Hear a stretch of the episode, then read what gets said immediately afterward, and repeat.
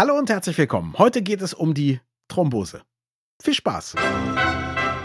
Das Gehirn und der Finger. Was in unseren Köpfen und Körpern so vor sich geht. Ein Podcast mit Dr. Magnus Heyer und Daniel Finger. Was ich total schön finde, Magnus, ist, ich habe mal mit jemandem zu tun gehabt, der ganz, ganz, ganz, ganz, ganz viele Vertriebler ausgebildet hat oder fortgebildet hat. Und der hat mir erzählt, dass er denen immer ein Pensum setzt, sagt, also bis Ende dieser Woche musst du zehn neue Kunden per Kaltakquise rangeholt haben. Und er sagt, es gibt die einen, die schaffen zehn, aber erst bis Montag oder Dienstag. Und es gibt die anderen, die melden sich am Freitag und sagen, Aufgabe fertig, aber ich habe nur sieben oder acht geschafft. Und es gibt niemanden, der bis Freitag alle geschafft hat. Das gibt es einfach nicht. Seiner Erfahrung nach gäbe es das nicht. Egal, welche Aufgabe man Menschen gibt, sie brauchen entweder ein Viertel länger oder sie schaffen nur drei Viertel. So. Und ich habe mal angefangen, das zu beobachten bei mir selber, bei Leuten, die ich unterrichte und so weiter. Und im Großen und Ganzen stimmt das. Ich finde das tröstlich, das zu wissen. Und sein Workaround ist, wenn man das Ganze bis Freitag braucht, dann sagt man halt, es muss bis Mittwoch sein. weil dann, oder wenn man 10 braucht, dann sagt man halt, das müssen 15 sein, weil dann ist man auf der sicheren Seite.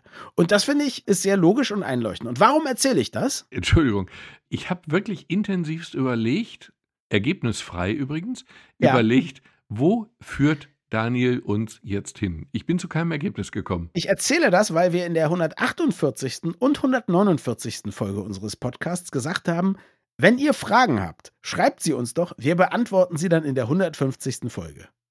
Und einige dieser Fragen kamen dann eben prompt nach der 150. Folge. Mhm. Und das finde ich zutiefst sympathisch, weil es zeigt, dass wir eben nicht nur irgendwelche Bots haben, die unseren Podcast abonniert haben, sondern viele Hörerinnen und Hörer, die ihn wirklich hören. Insofern. Bots, Bots stellen keine Fragen, nicht? richtig, richtig. Also noch nicht. Das kommt sicherlich auch noch. Also in diesem Fall möchte ich sagen, vielen herzlichen Dank auch für die Fragen, die ihr uns zugeschickt habt, als die 150. Folge schon im Kasten war.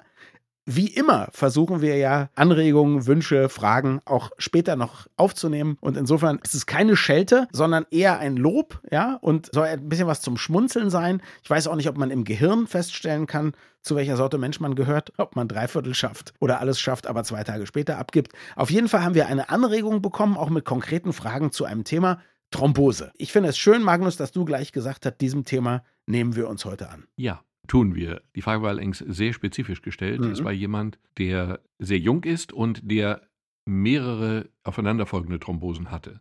Mhm. Und der dann sehr spezifische Fragen gestellt hat, die mit der Gerinnung zu tun haben. Aber um das mhm. überhaupt zu verstehen, müssen wir halt eben erstmal grundsätzlich über Thrombose reden, was sie eigentlich ist, wie sie entsteht, wie man sie bemerkt und überhaupt. Also wir versuchen uns diesen speziellen Fragen anzunehmen oder wir werden uns diesen speziellen Fragen annehmen, wobei natürlich auch klar ist, als Neurologe bist du wahrscheinlich kein Thrombose-Spezialist, nehme ich an. Aber lass uns vielleicht wirklich erstmal anfangen, ganz grundsätzlich, was ist eine Thrombose? Also das, was ich zu wissen glaube, ist, es ist irgendwo ein Blutgerinnsel, genau. was, wenn es an eine bestimmte Stelle wandert, gefährlich werden kann.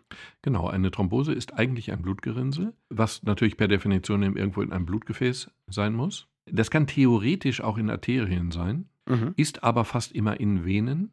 Mhm. Was damit zusammenhängt, dass der Blutfluss in den Venen einfach sehr viel langsamer ist. Wenn was schneller fließt, kann es nicht so leicht verklumpen, weil ein kleines genau. Klümpchen schon abtransportiert wird, sozusagen. Genau. Ja, okay. Hm. Und insofern entstehen Thrombosen in der Regel in den Beinen. In 60 Prozent aller Fälle entsteht es im linken Bein, in 10 Prozent in beiden Beinen und die verbleibenden 30 Prozent verteilen sich dann auf verschiedenste Stellen. Wir haben ja nicht nur Venen in den Beinen, sondern in den Armen, im Brustkorb, wo auch immer. Aber wenn wir von einer Thrombose sprechen, sprechen wir in der Regel von einer tiefen Beinvenenthrombose und das ist eben, dass du in einem der Beine, eben vor allen Dingen links, aber eben nicht nur, dass du im Bein dort eben einen Thrombus hast. Das ist ein Blutgerinnsel, ein Blutgerinnsel mhm. und dieses Blutgerinnsel steckt dort fest. Also, ein Thrombus ist das Gerinnsel selber und eine Thrombose ist ein Gerinnselproblem, wenn ich das jetzt genau, mal so genau, übersetzen darf. Genau. Okay. Ich habe fast Angst, diese Frage zu stellen. Aber warum in den Beinen und warum so viel im linken Bein? Keine Ahnung.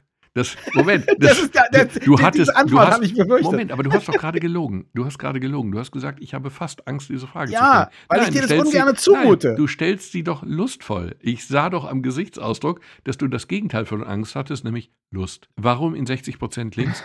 Keine Ahnung. Weder ich noch irgendjemand anders. Okay. Und es hat jetzt nichts damit zu tun, dass auf der linken Seite der Fluss des Blutes, weil die Herzkammer stärker, die so, das, das nein, ist. Nein, nein, ist es, ist es natürlich ausdrücklich nicht. Okay. Ich darf jetzt noch mal noch ein Fass öffnen und noch einen großen Schritt zurück machen. Na klar. Wieso entstehen Blutgerinnsel, wieso entstehen Trompen eben vor allen Dingen in den Venen? Das Prinzip ist ja, also wir haben zwei Arten von Blutgefäßen. Das eine sind Arterien, das andere sind Venen. In den Arterien ist es so, dass das Hochdruckgefäße sind. Das Mhm. heißt, das Herz schmeißt das Blut mit einem Druck von 130 Millimeter oder 140, 150, 200, je nachdem, ob du einen Bluthochdruck hast oder nicht, Mhm. wirft es Blut in die Arterie, in die große Arterie aus. Und zwar sowohl das linke Herz wie auch das rechte Herz. In Mhm. dem einen geht es in den Körper zu den verschiedenen Organen, im anderen Fall geht es in die Lunge, wie auch immer. Und dann hast du eben in dem Körperkreislauf diesen Druck von 130 zu 80 oder so. Das misst man in der Medizin so, wie Mhm. auch immer. Aber jedenfalls hast du einen großen Druck, der dann eben immer weiter abnimmt, bis er dann irgendwann in den Kapillaren endet. Da ist der Druck dann sehr, sehr gering. Kapillare Mhm. sind die ganz, ganz, ganz dünnen Blutgefäße an den Fingerspitzen, Zehenspitzen, wie auch immer. Und dann werden die Blutgefäße wieder dicker. Sie sammeln das Blut und transportieren es zurück zum Herzen. Aber hier fehlt jetzt einfach der Druck vom Herz. Wir haben da Mhm. keine Herzen. Wir haben im, keine kleinen Herzen in den Zehenspitzen. Das heißt, eigentlich fließt das Blut da gar nicht mehr. Es sickert. Nee, noch nicht mal das. Eigentlich So. würde es jetzt stillstehen. Mhm. Das Prinzip in diesem Fall ist ein anderes. Das Prinzip ist jetzt, dass du Muskeln hast, überall. Mhm. Und dass, wenn du zum Beispiel die Muskeln am Unterschenkel jetzt anspannst, dann drückt das den gesamten Unterschenkel zusammen und drückt auch die Venen, die blutführenden Venen zusammen. Und die zusammengedrückten Venen wollen jetzt das Blut ja loswerden, weil sie gedrückt werden. Und in den Venen sind Venenklappen, die erlauben eben nur einen Blutfluss in eine Richtung, nämlich zurück zum Herzen. Das heißt, die Maschine in diesem Fall ist nicht das, der Herzmuskel, sondern sind die Skelettmuskeln, die Muskeln, die wir in den Armen, Beinen, wo auch immer haben. Und die drücken das Blut in die richtige Richtung, wenn die Venenklappen intakt sind. Ganz blöde Hypothese. Könnte es nicht sein, ich meine, mit links und rechts, habe ich keine Ahnung, aber könnte es nicht sein, dass das Blut sich vor allem staut oder länger auffällt in den Beinen, schlichtweg, weil näher am Boden, Schwerkraft, sowas?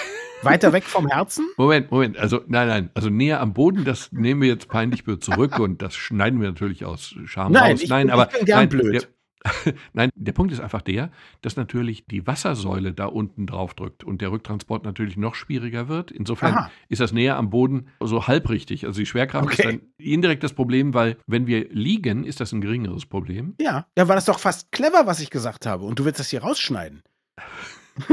Wenn du einverstanden bist, dass wir das Wort fast unterstreichen, Ja, dann, dann stimme ich gut. dem zu. Alles gut. Aber der Punkt ist der, wenn du stehst, ist es natürlich so, dass du mehr Energie brauchst, in Anführungsstrichen mehr Druck brauchst, um Blut von ganz unten Richtung Herz zu transportieren Mhm. und wesentlich weniger Blut, wenn du zum Beispiel sitzt oder wenn du liegst, also wenn die Beine ausgestreckt sind und leicht erhöht sind. Jetzt weiß ich, dass man in einem Flugzeug, bei einem Langstreckenflug, eine erhöhte Thrombosegefahr hat. Ist das ausschließlich, weil man da so lange sitzt und sich nicht bewegt, oder hat das vielleicht auch mit, keine Ahnung, dem Luftdruck an Bord oder irgendwelchen anderen Sachen zu tun? Es hat höchstens auch ein bisschen noch damit zu tun, dass du wenig trinkst, vielleicht so wenig Flüssigkeit, aber das ist eigentlich nicht der entscheidende Punkt. Der entscheidende Mhm. Punkt ist genau der, du sitzt, du bewegst dich nicht.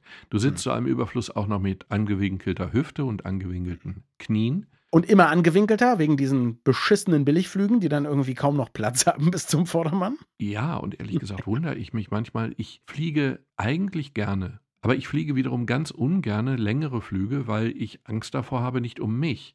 Aber ich habe einfach Angst davor, dass von diesen Leuten, die so bräsig sind, dass sie, die schaffen es ja wirklich acht Stunden, sich keinen Fitz zu bewegen. Und das ist dann wirklich ein Risiko. Weil dann genau diese Muskelpumpe natürlich überhaupt nicht funktioniert. Mhm. Und weil dann natürlich durch die abgeknickten Knie und Hüften ist der Blutfluss ja zusätzlich noch gestört. Mhm. Und du kannst ja die Beine nicht hochlegen und die Leute sind dann einfach zu faul, sich zu bewegen. Also es gibt drei lebensrettende Maßnahmen in dem Fall, vorbeugend. Das eine ist schlicht und einfach aufstehen und zum Klo gehen oder aufstehen und so tun, als wolltest du zum Klo gehen. Einfach aufstehen und rumlaufen. Also eigentlich müsste bei längeren Interkontinentalfliegen, müsste man sagen, so und jetzt die Reihen 1 bis 3 laufen einmal ganz nach hinten und wieder nach vorne und setzen sich. Und dann die Reihen 4 bis 6.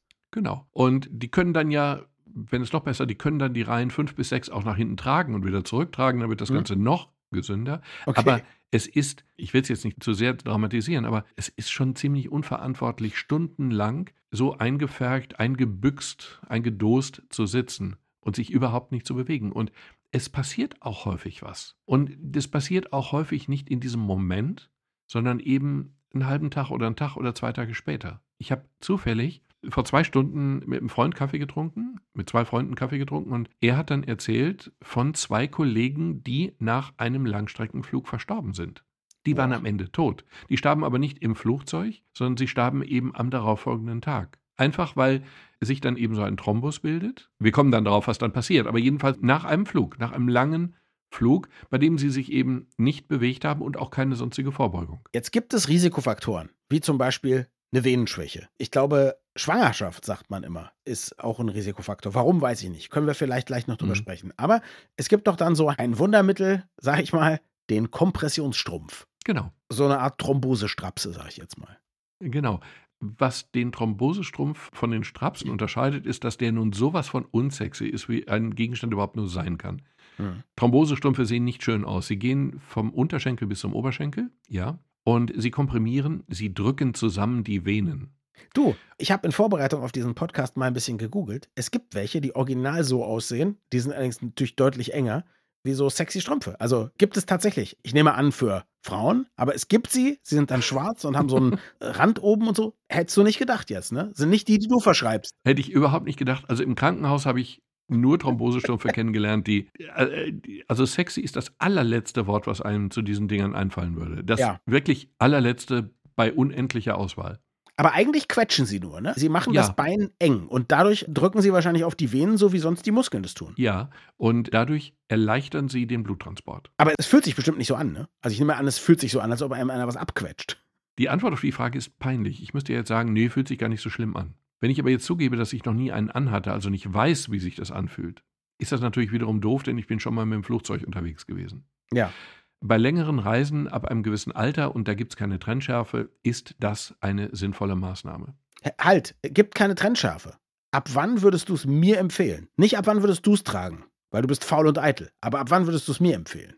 Es hängt von verschiedenen Faktoren ab, die gleichzeitig Risikofaktoren sind. Ich möchte erst mal danken, also- dass du faul und eitel einfach so geschluckt hast. Das finde ich sehr anständig von dir. Ich habe auch kurz überlegt, ich habe kurz überlegt und ich habe dann gedacht, nee, lass ich Nee, im Raume. Warum lasse sollte ich? nicht Warum sollte ich? Genau, man muss ja nicht Ähm, jeden Federhandschuh aufheben. Nein, überhaupt nicht. Risikofaktoren. Raucher, riskant. Mhm. Schwangerschaft, riskant, weil einfach durch, ich weiß nicht, Füllzustand des Bauches ist jetzt vielleicht der falsche Ausdruck, aber durch die Volumenzunahme wird das Risiko tatsächlich größer. Ist Gewicht an sich ein Faktor vielleicht? Ja. Ja, ist auch ein Faktor. Und grundsätzlich, mobil oder nicht mobil, ist ein Faktor. Was heißt mobil? Heißt mobil, ich gehe mein Haus rauf und runter, mache Wäsche und so? Oder heißt mobil, ich mache dreimal die Woche Sport wie ein Irrer? Nee, beides. Für mobil würde mir, für das Attribut mobil, für das Beruhigende würde mir reichen, dass du dich einfach regelmäßig bewegst. Du musst Mhm. überhaupt keinen Sport machen, aber du musst wissen, dass es Treppen gibt und nicht nur Aufzüge. Mhm. Und du musst wissen, dass man durchaus zu Fuß mal 500 Meter gehen kann oder auch 1000. Mhm. Und wenn du das regelmäßig umsetzt, ist das schon eine erhebliche Risikoreduktion. Mhm. Was aber noch entscheidender oder zumindest genauso entscheidend ist, es gibt ein genetisches Risiko. Mhm. Und jetzt machen wir noch eine Kiste auf, die besteht jetzt darin, dass die Gerinnung einen große, also das ist ja ein Gerinnungsvorgang. Also wenn du ein Blutgerinnsel entwickelst, ist es ja, wie der Name schon sagt, gerinnt Blut. Mhm. An einer Stelle, an der der Transport gestört ist oder was auch immer.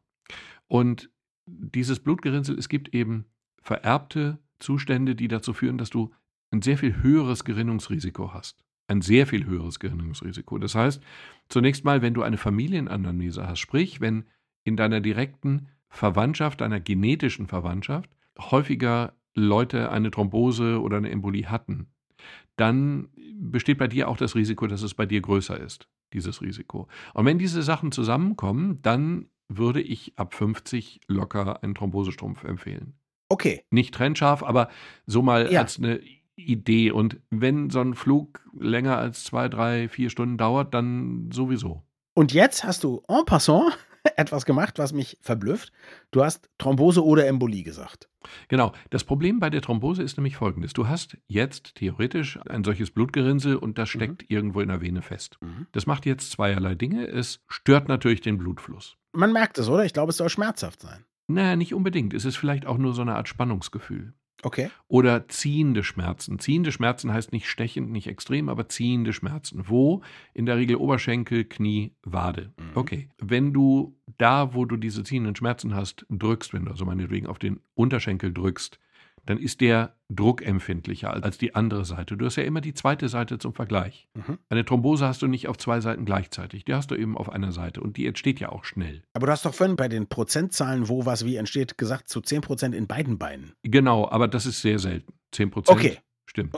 Aber du hast ja, recht. Okay, ja. Hm? Gut beobachtet. Dann steht im Lehrbuch Glanzhaut. Mit Glanzhaut ist einfach nur gemeint, wenn der Unterschenkel anschwillt, dann glänzt die Haut plötzlich, weil sie gespannt ist. Weil sie sich spannt, genau, ja. Hm? Genau. Also insofern ganz einfach und man kann das dann auch noch messen. Der Umfang erweitert sich. Mhm. Also du kannst ein Maßband nehmen und dann hältst du es, der Vergleich ist ja immer da, wenn die andere Mhm. Seite nicht zufällig auch betroffen ist. Dann misst du einfach den Umfang von Unterschenkeln, den linken und den rechten gegeneinander und dann hast du unter Umständen eine Differenz von einigen Zentimetern. Dann Ja. weißt du, da ist ein Problem. Also das heißt, der Thrombus lässt den Blutfluss stocken. Mhm. Das ist das eine Problem. Aber noch schlimmer ist eigentlich, wenn der Thrombus sich löst. Mhm. Dann schwimmt er nämlich mit dem Blutstrom, schwimmt immer weiter, weil die Blutgefäße der Venen ja immer dicker werden. Wenn er sich erstmal gelöst hat, hat er tendenziell freie Bahn. Dann hat er freie Bahn, so lange, bis er irgendwo hängen bleibt. Das ist dann aber nicht im Herzen, weil da hat er immer noch freie Bahn, sondern da, wo es wieder kleiner und enger wird. Er kommt ins Herz und wird dann in eine Arterie weitergeschossen. Genau. Weiter Mhm. geschossen, sagen wir auch. Da geht es richtig auch um Geschwindigkeit. Und ab da wird es ja wieder enger. Mhm. Jetzt kann es zwei Möglichkeiten geben. Also er kann hängen bleiben in der Lunge, Mhm. je nach Entstehungsort, oder er kann hängen bleiben im Gehirn. Und das ist dann die berühmte Lungenembolie. Genau, das ist dann die Lungenembolie. Mhm. Und die Lungenembolie ist eben einfach das Problem, dass dann, Embolie heißt eben, der Thrombus hat sich gelöst, ist losgeschossen, bleibt irgendwo hängen und der Teil der Lunge, der dann, da wo er hängen bleibt, nicht mehr mit Blut versorgt werden kann, hat ja einen Infarkt. Moment, du sagst das jetzt so, als ob wir alle wüssten, was ein Infarkt ist. Außer was Schlimmem weiß ich das gar nicht. Ein Infarkt ist nichts anderes als eine nicht mehr ausreichende Blutversorgung irgendeines Gewebes irgendwo im Körper. Okay. Mhm. Und in diesem Fall ist es eben ein Lungeninfarkt. Mhm. Und der Teil der Lunge, der dann nicht mehr versorgt wird, stirbt ab. Das kann unproblematisch sein und unbemerkt bleiben, wenn es sich um einen sehr kleinen Teil handelt. Und es kann zu einem sofortigen Tod kommen, wenn es sich um einen großen Teil handelt.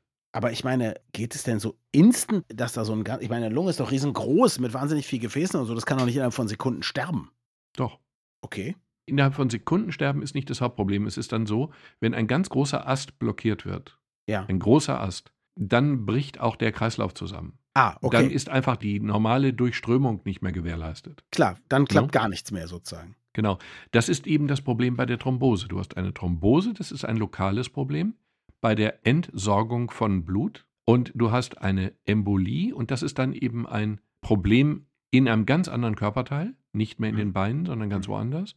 Und die ist, hängt dann eben einfach davon ab, wo bleibt es hängen. Und ich nehme an, wenn man eine Thrombose rechtzeitig feststellt, kann man einfach wahnsinnig hochdosiert Blutverdünner geben und dann löst sich das Ding auf, bevor was Schlimmes passieren kann. Genau. Man gibt Heparin, Mhm. um das aufzulösen. Man macht elastische Binden um das Bein, Mhm. um zu verhindern, dass das Ding losgeschossen wird. Mhm. Und das hängt dann ein bisschen von der Situation ab. Man mobilisiert die Patienten. Es ist übrigens nicht nur, also Flüge sind die klassische Situation hierbei, aber zum Beispiel nach Operationen, wenn Leute einfach immobil sind, wenn Mhm. sie sich nicht mehr bewegen, Mhm. dann wird es riskant. Ich hatte mir eine Kniesehne ausgerissen. Mhm. Eine unglaublich dämliche Situation. Jedenfalls wurde das operiert und dann musste ich mich eine Zeit lang auf Krücken bewegen und man wird dann auch faul und bewegungslustlos und dann kommt dann die Krankenschwester rein und wollen sie im Bett frühstücken oder wollen sie aufstehen? Ach, ich liege ja so gemütlich, dann doch lieber im Bett und man fängt dann an, sich ganz schnell nicht mehr zu bewegen. Und genau das ist die riskante Situation, dass du dich einfach nicht mehr bewegst und dann Mhm. plötzlich, ja, Ganz theoretisch, also ganz theoretisch, jemand hätte jetzt eine Embolie und ich wüsste es jetzt und hätte ein unbegrenztes Arsenal an aufgezogener Spritzen und Tropfe, Tröpfe, Tropf, Tropfapparaten, was auch immer, Tropfbeutel. Tropf, So. Tropfe, Tröpfe. Das ist eine gute. Tropfissimo?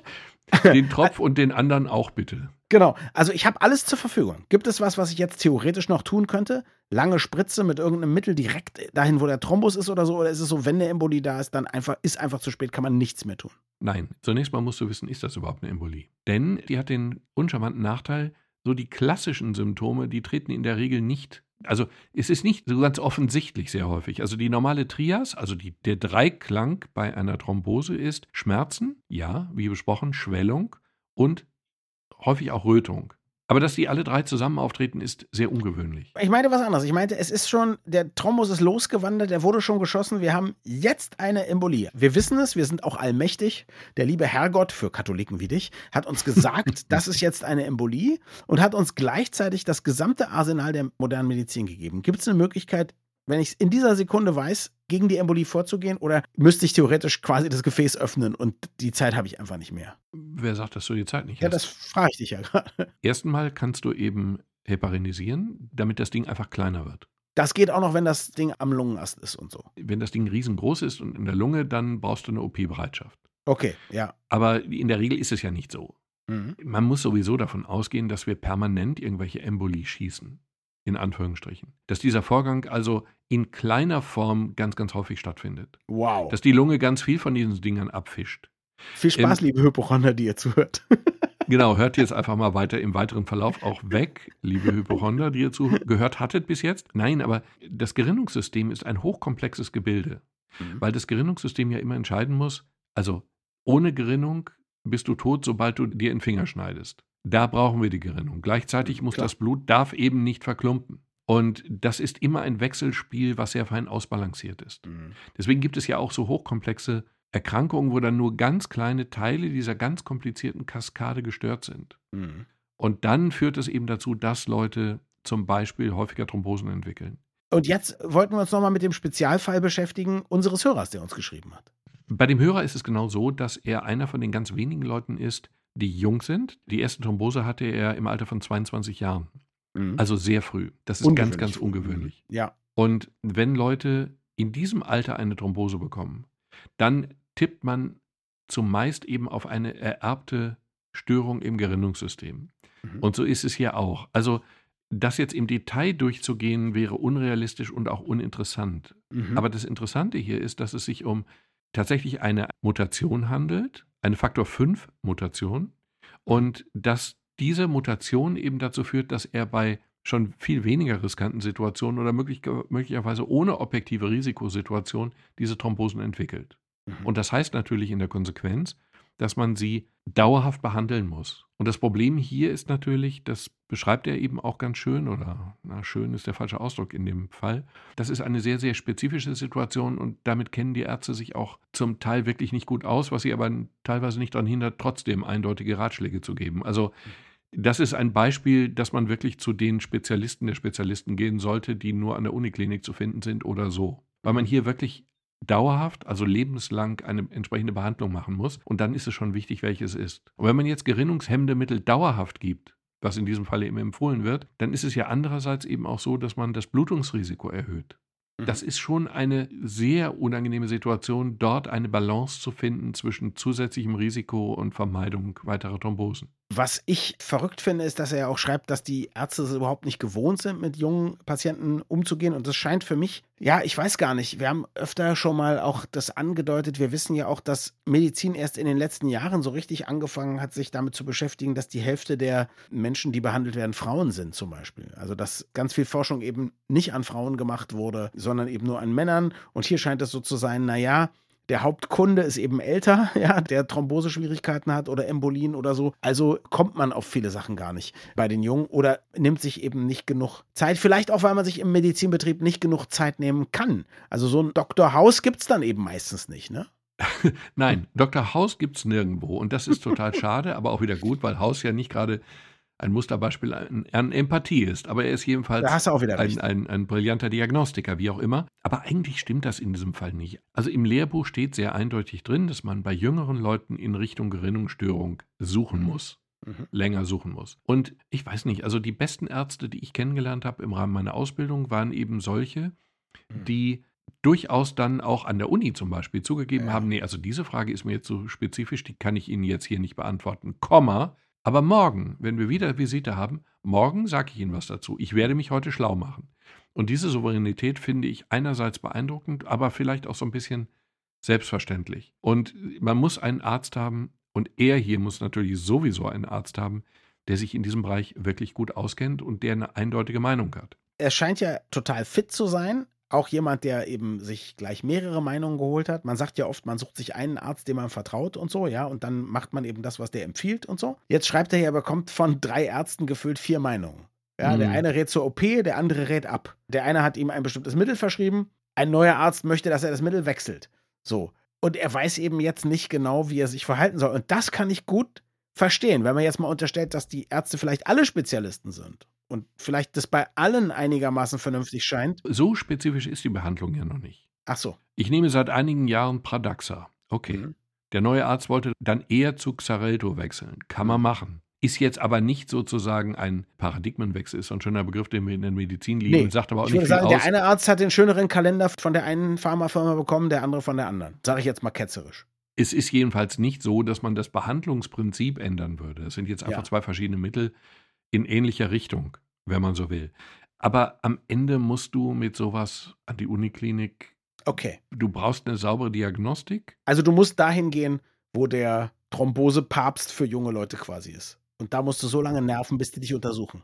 Du musst dahin gehen, wo jemand nicht überrascht ist, wenn jemand mit hm, im Alter von okay. 22 Jahren schon mal eine Thrombose hatte, weil okay. du hattest schon 520 Patienten mit einer Thrombose ja. im Alter von 22 und Du weißt ganz genau, wie das auch weitergehen wird. Du weißt erfahrungsgemäß, wie das weitergehen wird. Du weißt erfahrungsgemäß, welche Dosierung die beste ist. Und du bist häufig auf Kongressen, wo darüber diskutiert wird, ob Pradaxa oder in dem Fall eben Xarelto das bessere Mittel ist. Und dann vielleicht jetzt nochmal ein allgemeiner Tipp, weil du bist Arzt und Medizinjournalist. Wie findet man das denn jetzt wirklich raus, wo jemand sitzt, der so viel Erfahrung hat? Naja, im ersten Schritt benutzt man Google und im zweiten Schritt fragt man den Hausarzt, wen er empfehlen würde. Und im dritten Schritt wendet man sich an möglichst große Institutionen, die ja häufig auch eine entsprechende Spezialambulanz haben. Okay. Es ist ja so, dass eine Uniklinik dann möglicherweise eine Spezialambulanz für bestimmte sehr seltene Kopfschmerzunterarten hat. Also die mhm. Uniklinik Essen zum Beispiel ist bekannt für ihre Kopfschmerzambulanz und da kann man eben hingehen, auch wenn man kein, naja, an der Uniklinik ist man eh kein Dauerpatient, aber da kann man eben hingehen. Okay, und das heißt, man guckt dann, wo gibt es eben zum Beispiel Gefäßsprechstunden und so und quetscht die Leute aus ich habe eine gute Erfahrung gemacht mit, was würden Sie an meiner Stelle machen? Darauf kriegt man meistens eine ganz gute, brauchbare Antwort. Okay. Ja. Wir dürfen ja auch theoretisch keine anderen Ärzte empfehlen. Ich ja. darf dir sagen, geh nochmal zum Spezialisten, aber ich darf dir nicht sagen, geh zu dem und dem. Aber wenn du mich mit großen Augen anguckst und wenn du fragst, was würdest du denn machen, dann würde ich dir unter der Hand vielleicht doch was empfehlen. Also mhm. erlaubt ist es nicht. Wirklich? Das ist das Gesetz? Ein Arzt darf keinen anderen Arzt empfehlen? Wie bescheuert ist das denn? Ja, ist aber so. Aber es ist dann so ein bisschen vielleicht auch das Risiko, dass ich nicht wirklich nach Qualifikationen, sondern nach Zuneigung oder so empfehle. Also das wäre dann ja schon auch ein Problem. Ich möchte aber eine Sache noch hinzufügen. Also, also wir haben jetzt ein ganz, ganz spezielles und sehr mhm. seltenes Problem, kurz zuletzt ja. besprochen. Das Hauptproblem bei der Thrombose ist aber einfach, dass sie, die kommt nicht so wahnsinnig spektakulär daher. Ja.